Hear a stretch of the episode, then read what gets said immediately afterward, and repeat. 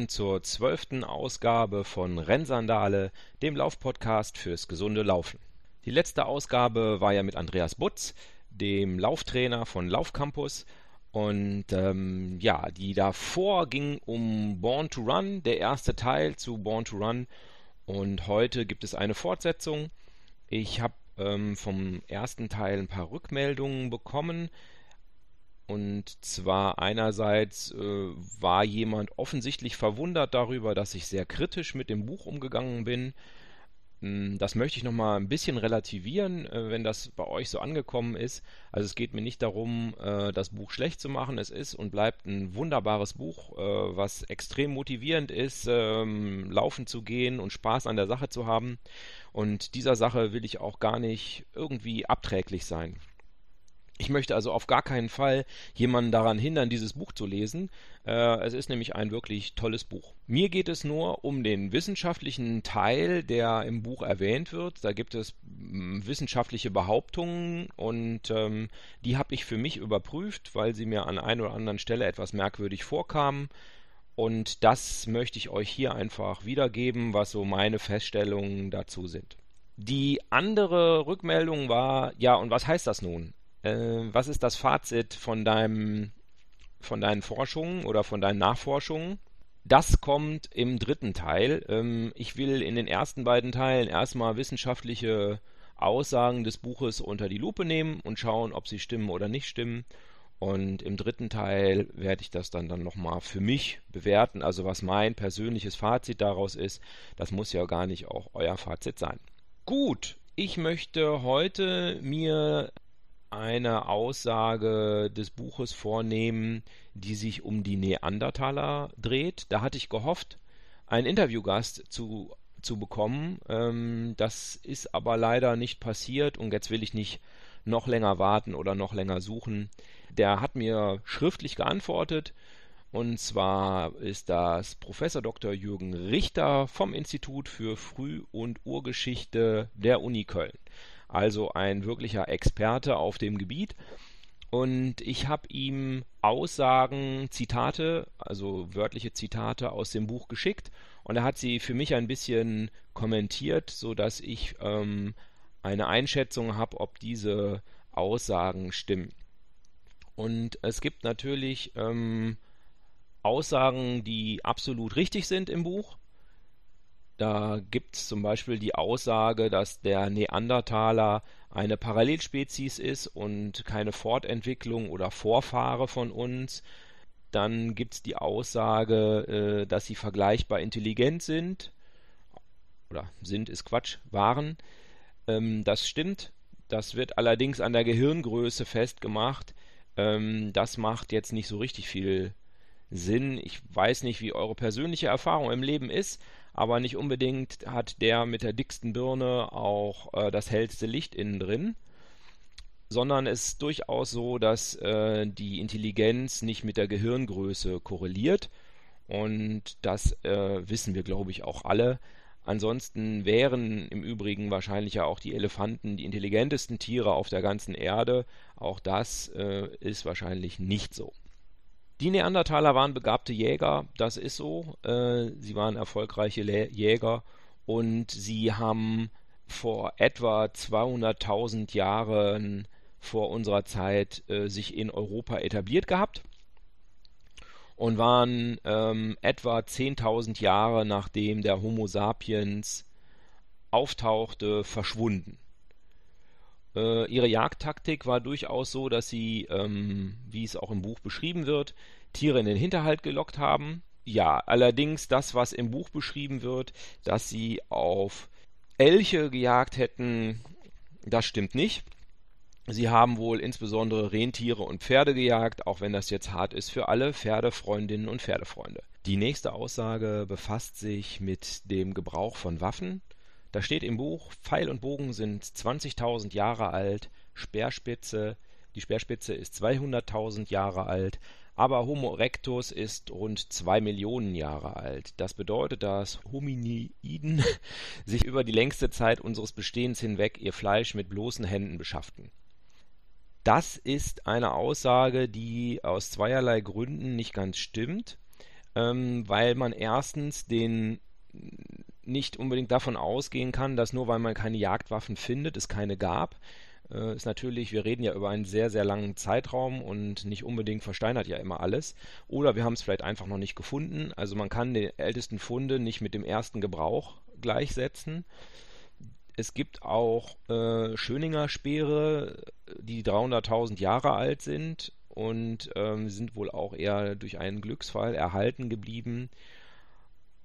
Der Professor Dr. Jürgen Richter äh, sagt, dass er davon ausgeht, dass die aktive Verfolgung von Jagdbeute seit etwa 1,5 Millionen Jahren stattgefunden hat und auch zu der physiologischen Selektion geführt hat, die uns zum Laufwesen gemacht hat, was wir eben heute sind. Also ähm, 1,5 Millionen Jahre ist ja schon doch deutlich älter als 20.000 Jahre. Ich verlinke in den Shownotes dazu auch nochmal einen Artikel in Spektrum der Wissenschaft. Äh, in diesem Artikel ähm, geht es darum, dass die Wurffähigkeiten des Menschen beschrieben werden und dass das aus Sicht der Autoren eben ein herausragendes Merkmal des Menschen ist, dass er eben äh, sehr hohe Geschwindigkeiten beim Werfen erreicht, die den Gebrauch von Speeren und anderen Wurfjagdwaffen erst sinnvoll machten. Eine nächste Aussage bezieht sich äh, auf das Essen der Neandertaler im Vergleich zum Homo sapiens und da steht, sie aßen nur Fleisch. Das stimmt so nicht. Die haben wohl relativ viel Fleisch gegessen. Wahrscheinlich haben sie sich so ähnlich ernährt wie viele von uns heutzutage, nämlich mit relativ viel Fleisch und dazu eben Gemüse. Allerdings ohne Pommes, Mayo und Ketchup, auch keine Currywurst und sogar Schokolade war beim Neandertaler verpönt. Nein, ein kleiner Scherz. Ähm, es ist wohl so, dass man die äh, das Essen von, von Gemüse etwas schlechter nachweisen kann. Das sind ja auch alles äh, passive Methoden. Man findet ja keinen äh, Neandertaler, wo man den Mageninhalt analysieren kann. Insofern, ähm, das, die, der Nachweis ist wohl etwas schwieriger, weshalb es zu dieser Fleischtheorie kommt, dass sie nur Fleisch gegessen haben. Aber so ist es wohl nicht gewesen. Es gibt dann im Buch die Passage, wo nochmal der Unterschied, die läuferischen Fähigkeiten des Homo sapiens im Vergleich zum Neandertaler dargestellt werden. Im Buch steht dazu, sie waren zu stark und das meint in dem Fall, sie waren zu schwer und äh, wer zu schwer ist, ist zu langsam. Das kann auch gut sein, dass sie im Laufvergleich, im direkten, äh, langsamer waren als der Homo sapiens. Ähm, das macht Sinn Allerdings heißt das nicht, dass sie keine erfolgreichen Jäger waren. Die haben in der letzten Warmzeit, das ist etwa 130.000 bis 115.000 Jahre von heute rückgerechnet her, erfolgreich Rotwild zum Beispiel gejagt. Ähm, also die Aussage in Verbindung mit der Schlussfolgerung, dass sie deshalb die erfolgloseren Jäger waren, die stimmt so nicht. Und am Anfang wird ja auch schon beschrieben, dass sie sehr erfolgreiche Jäger einfach waren. Im Buch wird ja diese Neandertal-Geschichte beschrieben, um auch die Dominanz des Homo sapiens zu beschreiben und dazu passt eben die Aussage, die ich jetzt hier nochmal vorlese. Die Neandertaler beherrschten die Welt, bis die allgemeinen Lebensbedingungen günstiger wurden. Vor etwa 45.000 Jahren endete dann der lange Winter und eine Warmzeit setzte ein. So steht es im Buch. Das stimmt aber leider so nicht, zumindest nicht für Europa. Die Neandertaler konkurrierten etwa 40 bis 45.000 Jahre vor heute mit uns, also dem Homo sapiens, in einer gemäßigt kalten und trockenen Umwelt zwischen den beiden Kältemaxima. Die lagen bei 70.000 und 22.000 Jahren ungefähr vor heute, in der sogenannten Mammutsteppe.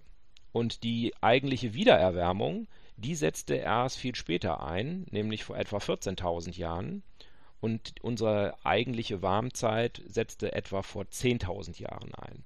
Das heißt, sie haben 30.000 Jahre vor der eigentlichen Warmzeit äh, mit uns konkurriert, die Neandertaler, und sind dann auch tatsächlich ausgestorben. Aber die Erklärung, dass es jetzt eben ein äh, warmes Grasland äh, entstand und so weiter, äh, die passt an der Stelle nicht. Und so ist auch mein Zwischenfazit ähm, über dieses Thema Neandertaler, dass der Homo sapiens sicherlich der bessere Läufer ist, aber das allein eben nicht dazu Erklärung reicht, weshalb wir die dominierende Art geworden sind. So, nach den Neandertalern möchte ich noch auf einen weiteren Aspekt eingehen und das ist das Thema Gehirngröße und Entwicklung des Gehirns beim Menschen. Da gibt es im Buch die Aussage, dass ähm, unsere Gehirne eben siebenmal so groß sind wie das Gehirn jedes vergleichbaren Säugetiers und unser Gehirn nur 2% der, des Körpergewichts ausmacht, aber 20% unserer Energie verbraucht. Während es beim Schimpansengehirn nur 9% äh, des Energieverbrauchs macht. Es ist letztlich so, die, die Sachen stimmen in etwa, also es bedeutet, äh, ich habe das mal ausgerechnet, das sind etwa 1,4 Kilo bei einem Mann, der 70 Kilo wiegt, sind das etwa 2 Prozent. Und der Energieverbrauch lägt dann eben bei etwa 20 Watt und das ist etwa 20 Prozent des Grundumsatzes, den ein Mensch hat. Also Energieverbrauch ist in dem Fall sehr relativ. Aber einfach jetzt das Verhältnis von Gehirn zur Körpermasse zu nehmen, das ähm, hinkt, weil wenn man das macht und dann eben auf 2% des Körpergewichts kommt, dann ähm, gibt es andere Lebewesen auf dieser Welt, die eben einen deutlich höheren Anteil, Gehirnanteil haben an der Körpermasse. Und zwar besonders kleine Wesen. Also es gibt ein Primaten, äh, Mausmaki, der wiegt insgesamt nur 60 Gramm, aber hat 3% Gehirnmasse, ist wohl eine relativ primitive Art ähm, und sicherlich nicht deshalb intelligenter.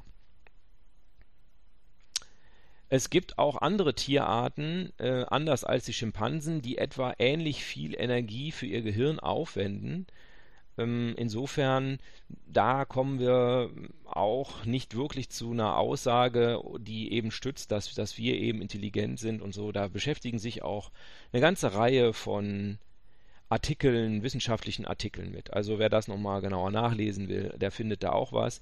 Aber da ist Christopher McDougall ein bisschen wissenschaftlichen Trends oder Allgemeinaussagen aufgesessen. So, das soll es für heute gewesen sein. Ich ähm, werde noch einen dritten Teil äh, zum Born to Run machen und die Themen stehen auch schon fest. Da werde ich mich nochmal mit der Ausdauerjagd äh, beschäftigen und mit dem Thema der Mensch als Ultraläufer, als schwitzendes, ultralaufendes Wesen. Die beiden Themen, die gehören ja recht eng zusammen. Und dann werde ich auch ein Fazit ziehen zwischen allen Sachen, die ich so geprüft habe. Ja, okay, es ist im Moment wunderbares Laufwetter, also nutzt es, wenn ihr es nicht gerade schon mich auf den Ohren mitgenommen habt. Ähm, lauft äh, weiterhin sauber und es würde mich freuen, wenn ihr nach wie vor Bewertungen bei iTunes abgebt oder auch mal Kommentare unter meine Podcast schreibt. Vielen Dank, macht's gut, bis bald, tschüss.